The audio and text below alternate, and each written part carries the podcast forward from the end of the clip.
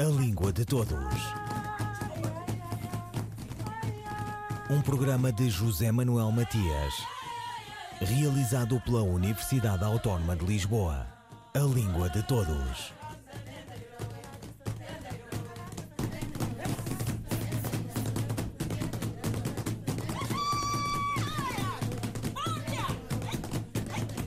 Pois é da sua natureza, ou não fosse ela andarilha de mundos, abotoada em malvadezas, dulcíssima quando a ocasião faz desabotoar o peito, gerundiva de amores, saudades mil, falada pela mais desvairada gente, onde se inclui a que com ela embarcou, naufragou, traficou e se outrou, e de todas bebeu e deu a provar Há muito que vive a demandes em contextos multilingües, onde se ensina e ela, esta língua desaforada, aprende e rasga as vestes das malhas que o Império teceu.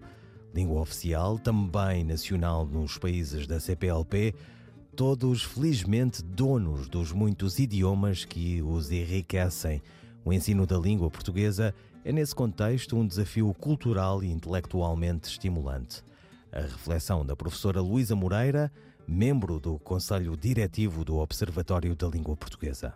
A didatologia das línguas culturas é uma disciplina que foi, foi crescendo, evoluindo dentro das disciplinas que se ocuparam durante décadas de, do ensino da língua, das línguas estrangeiras e das línguas segundas. Eh, algumas das disciplinas são bem conhecidas, como a didática das línguas, foi daí que nasceu a didatologia, e o ensino, o ensino das línguas eh, estrangeiras e segundas um, começou verdadeiramente a ser uh, refletido e pensado e conceptualizado uh, no pós-guerra. A partir dos anos, do fim dos anos 40, uh, eh, o ensino das línguas estrangeiras cresceu muito a nível mundial, nomeadamente nos Estados Unidos da América, e, e começou-se a formar disciplinas que se ocupavam de, do ensino das línguas estrangeiras. E durante décadas uh, estas disciplinas foram evoluindo e uh, foram se transformando, algumas foram se tornando obsoletas, e nesta, nestes anos, estas décadas de reflexão, cresceu uma disciplina autónoma dentro da, da didática, que é a didatologia, e, e, foi uma disciplina que foi pensada em França pelo professor Robert Galisson, e é uma disciplina que, que, é uma disciplina que está pelas pessoas do terreno. O, o Miguel, se calhar, sabe que uh, houve muitas tradições de ensino das línguas, por exemplo, uh, uh, nas metodologias tradicionais, quando se ensinava o latim, o grego, quando se ensinava depois algumas línguas vivas, os métodos tradicionais o ensino era centrado sobre o professor, era o mestre, era ele que devíamos, hum, que devíamos eh, imitar, ele era a autoridade, e o, nessa altura o ensino era centrado sobre o professor. Eh, mais tarde, quando se começou a generalizar o ensino das línguas vivas, nomeadamente eh, nos países ocidentais, nós uh, centramos o ensino sobre os métodos.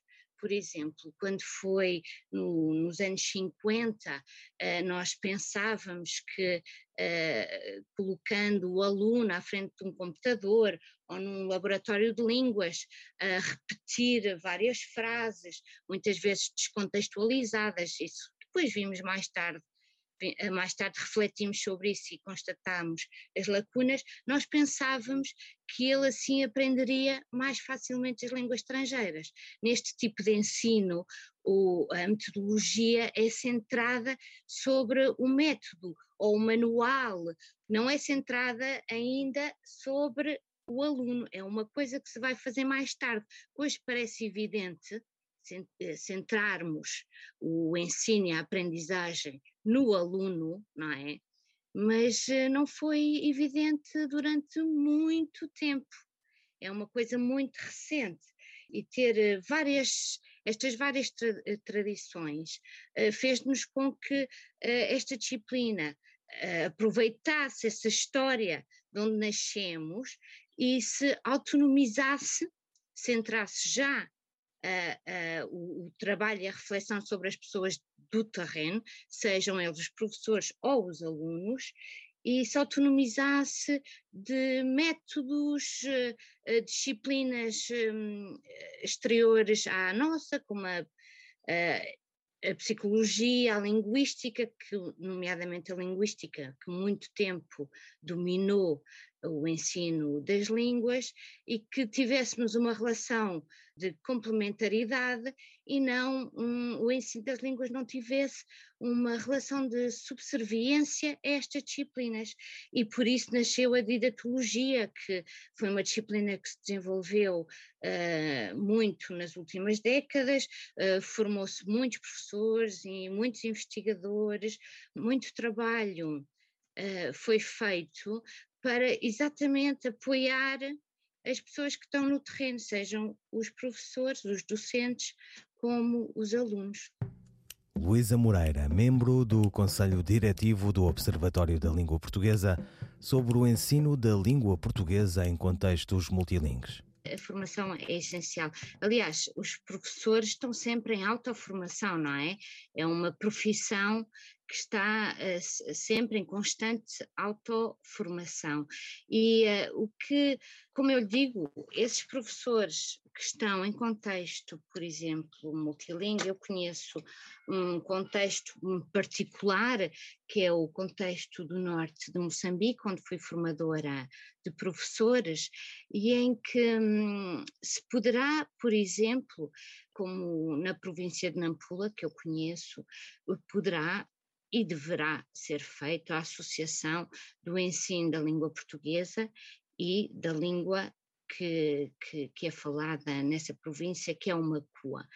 Eu acho que que é uma questão que os especialistas hum, já, já foi refletido, já foi falado, vai ao encontro dos interesses dos, dos aprendentes eh, a todos os níveis e, portanto, estes professores que trabalham neste contexto, que muitos conhecem as línguas nativas dos próprios alunos e estão a ensinar o português, possam ensinar as duas eh, línguas, associar, interligar e para que depois a transição mais tarde dos alunos para um nível de ensino secundário uh, seja depois feita se o Estado assim e a sociedade assim o quiserem, em língua portuguesa, mas que e que possa totalmente ser feita em língua portuguesa, eh, já os alunos tendo bases nas duas línguas, a língua, as duas línguas, uma língua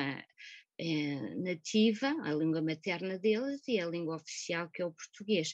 Uh, mas, Miguel, é, é, para isto é preciso recursos, é preciso vontade política. E existe essa vontade política? Eu penso que, que como a, a, universidade e os professores universitários são, são pessoas bastante ativas, eu acho que da parte política, pelo menos eles, eles estão alerta que há necessidade de fazer. Agora, a dificuldade é também ter os recursos, não é?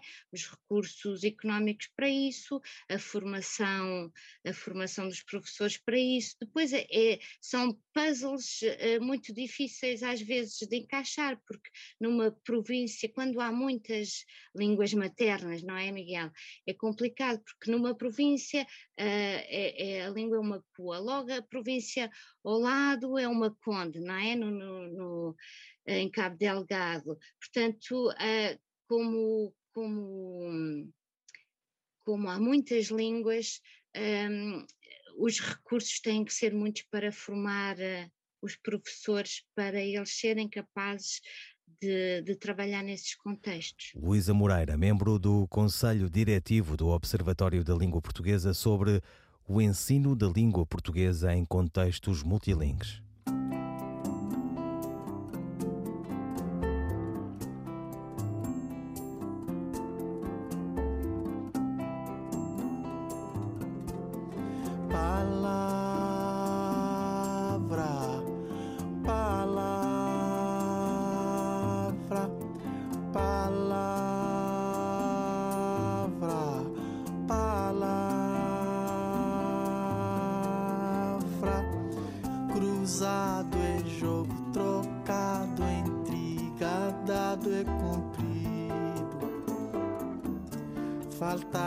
Falsia, de amor é poesia. De rei é lei, de senhor, amém. Mal escrito é erro. Bem escrito é arte, firmado é promessa. De boa é simplesmente uma língua na minha boca.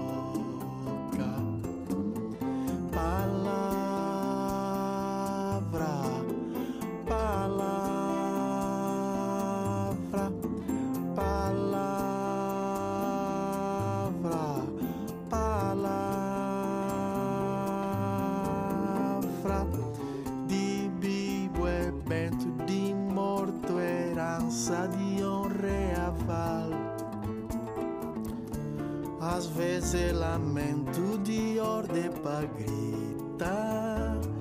Gritado é força, às vezes é fraqueza, rimado é beleza. Rumado é blá blá, sentido é oração. De boa é simplesmente língua na minha boca.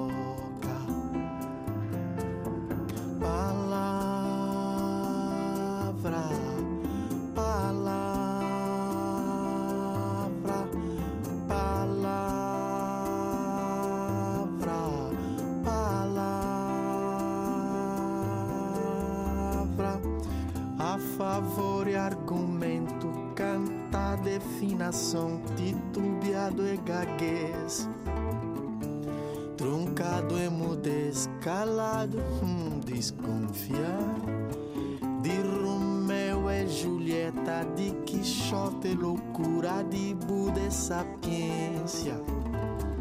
De Fidel persistência, de meu banal Mas de boa é simplesmente uma língua na minha voz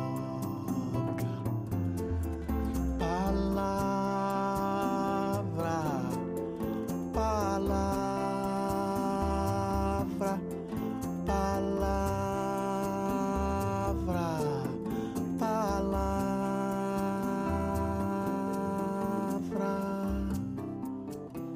de Mário Lúcio, poeta e músico cabo-verdiano. Agora a crónica de Edleis Mendes sobre a celebração do Dia Mundial da Língua Portuguesa, a 5 de maio, sempre. Neste mês de maio de 2021, governos, entidades políticas, instituições educativas e culturais e a comunidade lusófona de modo geral se unem mais uma vez em torno das comemorações do seu dia mais que especial, 5 de maio, Dia da Língua Portuguesa e da Cultura Lusófona. A data foi oficializada pela Comunidade dos Países de Língua Portuguesa em 2009 e posteriormente foi reconhecida pela Organização das Nações Unidas para a Educação, Ciência e Cultura, UNESCO, que em sua 40 sessão da Conferência Geral em 2019, instituiu o dia 5 de maio como Dia Mundial da Língua Portuguesa. Apesar das dificuldades que todos os países e sociedades vêm enfrentando por causa da pandemia do coronavírus e da tristeza de termos perdido muitas vidas em todo o mundo, especialmente de cidadãos brasileiros, perdas que poderiam ter sido evitadas, é um alento a oportunidade de nos reunirmos para valorizar e enaltecer o bem maior que nos une e nos apresenta ao mundo, a língua portuguesa. E sobre ela temos muito a comemorar. O português chega ao século XXI como uma das línguas mais proeminentes, que cresce a cada ano em número de falantes e em status no cenário geopolítico das línguas no mundo. Está entre as dez línguas mais faladas no globo e ocupa a quinta posição mundial em número de utilizadores na internet. A produção cultural em língua portuguesa projeta-se de modo expressivo no cenário global, tendendo a expandir-se especialmente no campo das artes, da literatura e da produção midiática de modo geral. Na literatura, as obras produzidas em português, a partir de Portugal, do Brasil e dos Palop, especialmente, têm representado grande parte da nossa exportação cultural, ao lado do cinema e da televisão. Em relação às traduções, o português ocupa atualmente a oitava posição no mundo como língua de chegada e a décima oitava posição mundial como língua de origem, que é traduzida para outras línguas. A expressão audiovisual em português é cada vez mais reconhecida, especialmente nas áreas do cinema e da música. O Global Music Report de 2018 classificou o Brasil como o nono maior mercado musical do mundo, à frente até da China. As plataformas de streaming têm sido responsáveis por projetar a produção musical em português não apenas do Brasil, mas de todos os países lusófonos, e esse sucesso só tende a crescer. Na produção científica mundial, dominada habitualmente pelo inglês, também o português se destaca como língua de ciência, com uma presença respeitável nas bases de dados e repositórios internacionais de produção científica, especialmente do Brasil e de Portugal, com quase 3 milhões de documentos disponíveis entre teses, dissertações, livros e artigos científicos, entre outros.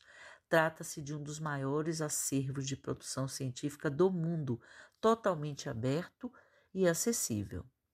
Apesar de 2021 ainda parecer um ano nebuloso e difícil, se olharmos para o horizonte promissor que o português nos aponta, enxergamos a alegria e a esperança. Viva a língua portuguesa! Edleis Mendes, em maio, todos os anos, a Juntamon da língua portuguesa, com cinco dedos, muitos em entrelaçadas mãos. O que é o sujeito prenominal? A resposta de Sandra Duarte Tavares. O sujeito pronominal é um sujeito que se encontra sob a forma de pronome. Pode ser um pronome pessoal, ele chegou, Pode ser um pronome demonstrativo, por exemplo, isso é suficiente. Pode ainda ser um pronome relativo, quem bateu à porta. Pode também ser um pronome indefinido, tudo acabou bem. Relembremos a definição do sujeito. O sujeito é a expressão nominal que pode ser substituída pela forma nominativa do pronome pessoal, que são os pronomes eu, tu, ele, ela, nós, vós, eles, elas ou por um pronome demonstrativo isto, isso, aquilo, no caso de se tratar de um sujeito frásico. Em relação aos tipos de sujeito, temos o sujeito simples, por exemplo, a Joana vai ao cinema, o sujeito composto, a Joana e o Pedro vão ao cinema. Temos também o sujeito nulo, subentendido, por exemplo, vamos ao cinema hoje, a primeira pessoa do plural está subentendido, o pronome que corresponde à primeira pessoa do plural está subentendido, ou nós. Temos ainda o sujeito nulo indeterminado, por exemplo, não se pode fumar em recintos fechados, em que o sujeito corresponde ao se, que corresponde, por sua vez, às pessoas em geral. Finalmente, temos o sujeito nulo expletivo. Em frases como choveu toda a noite, o sujeito é inexistente, o verbo chover não tem sujeito. Sandra Duarte Tavares, linguista. Um, dois, três, e... Amigo, de Alexandre O'Neill. Mal nos conhecemos e inauguramos a palavra amigo.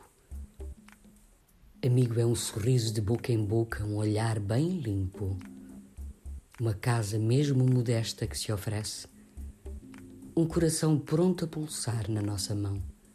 Amigo Recordam-se vocês aí, escrupulosos detritos? Amigo é o contrário de inimigo. Amigo é o erro corrigido, não o erro perseguido, explorado. É a verdade partilhada, praticada. Amigo é a solidão derrotada. Amigo é uma grande tarefa, um trabalho sem fim, um espaço útil, um tempo fértil. Amigo vai ser, é já uma grande festa. Amigo, um poema de Alexandra O'Neill na voz da atriz Maria Henrique. O poeta Caixa de Óculos, Alexandre Manuel Vaia de Castro O'Neill, nasceu e morreu em Lisboa. Um percurso que vai de 1924 a 1986. Precursor do surrealismo em Portugal, poeta do realismo e do concretismo, provocador e irónico. O'Neill tocou o absurdo e o lugar comum num jogo lúdico e lúcido de palavras. O seu reino da Dinamarca foi aqui onde avisou que a mar e mar a ir e voltar, onde escreveu uma coisa em forma de sim, onde a imprensa nacional Casa da Moeda reuniu a sua poesia completa e nos lembrou que Portugal não são só três sílabas. Ouviram Língua de Todos as despedidas de José Manuel Matias, Miguel Roque Dias e Miguel Van der Kellen. A Língua de Todos. Um programa de José Manuel Matias, realizado pela Universidade Autónoma de Lisboa. A Língua de Todos.